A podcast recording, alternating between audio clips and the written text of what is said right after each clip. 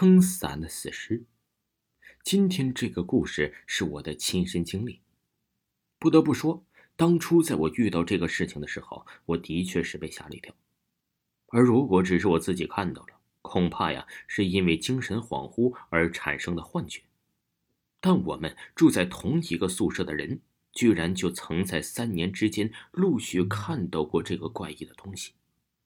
那么也就证明，当初我所看到的东西绝非是假象。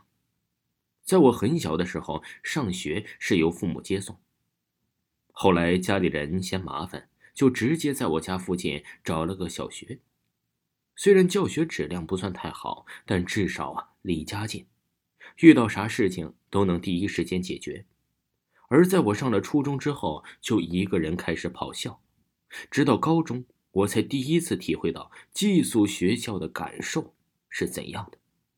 说实在的，我真心不喜欢寄宿的模式，因为你根本不知道你自己住的这个地方在很久之前究竟是做什么的。还记得原来刚住校的时候，很多方面呢都不太适应，所以在我们几个室友就结伴而行到室外去走走。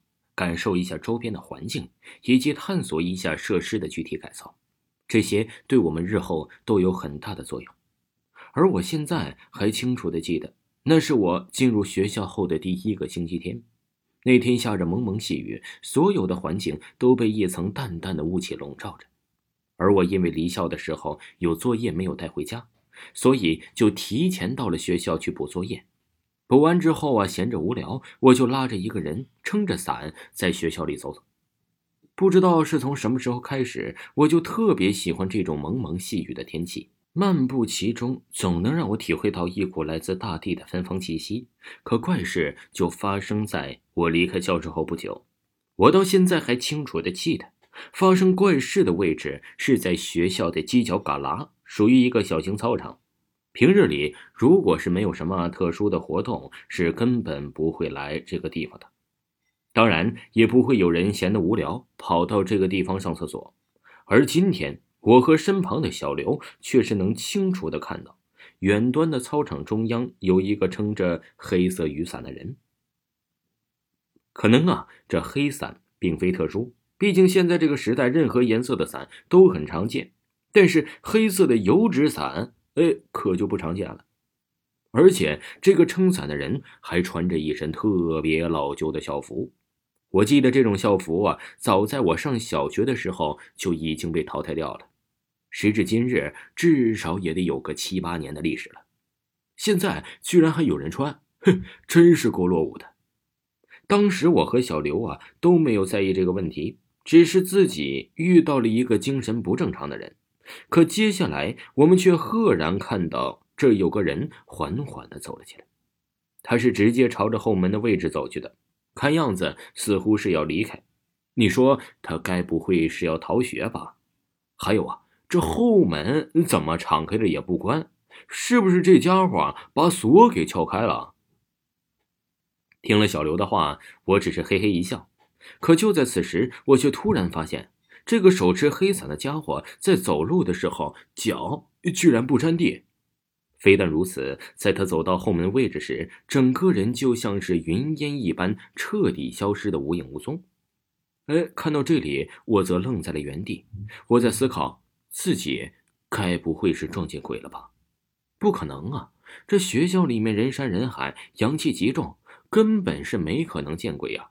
可后来，在我们把这个事儿向别人讲述的时候，得到的答案却是后门。咱学校根本就没后门啊！你们看错了吧？听了这话，我和小刘则立刻跑到了当日见鬼的地方去查看。果然，在那个位置，除了一面凹凸不平的墙之外，就什么也没有了。这哪里还有所谓的后门呢？而得到这个答案的我和小刘，还真是被吓了一跳。不过呀，这还只是开始。之后我所遇到的事情要比这更加的诡异了，因为这个事情发生在我的宿舍里。我第一次来到宿舍楼的时候，抬眼望去就能看到全部都是岁月摧残后留下的痕迹，简陋、落后还是肮脏，是这个宿舍的主基调。最可笑的是，校方居然还恬不知耻的在上面写了四个大字“完美公寓”。我的天哪，这四个字几乎成了我们高中时代最大的笑话。这种破地方还完美呢，真不如魏竣工的毛坯房来的实在。不过，既然被送进了这个学校了，抱怨也没啥意义。